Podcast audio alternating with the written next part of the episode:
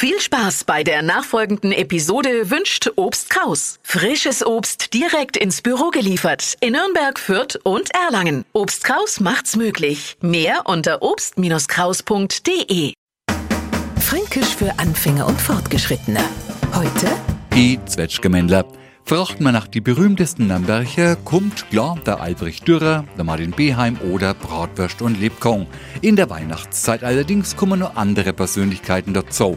Zwetschgemändler, lustig zusammengestellte Figürle aus trockenen Zwetschgen, Schäb und Ozung. Normalerweise tauchen die haufenweise am Nürnberger Christkindersmarkt auf, aber erstens gibt's das Jahr keinen Markt und zweitens dürfen sich die Gesellen eh nicht in der Menge versammeln. Sie wissen schon, fünf Personen, zwei Haushalte und so weiter. Nichtsdestotrotz, der Zwetschgemo bleibt der Berühmtheit und er kommt wieder, da sind wir uns sicher. Fränkisch für Anfänger und Fortgeschrittene. Morgen früh eine neue Folge. Alle Folgen als Podcast unter radiof.de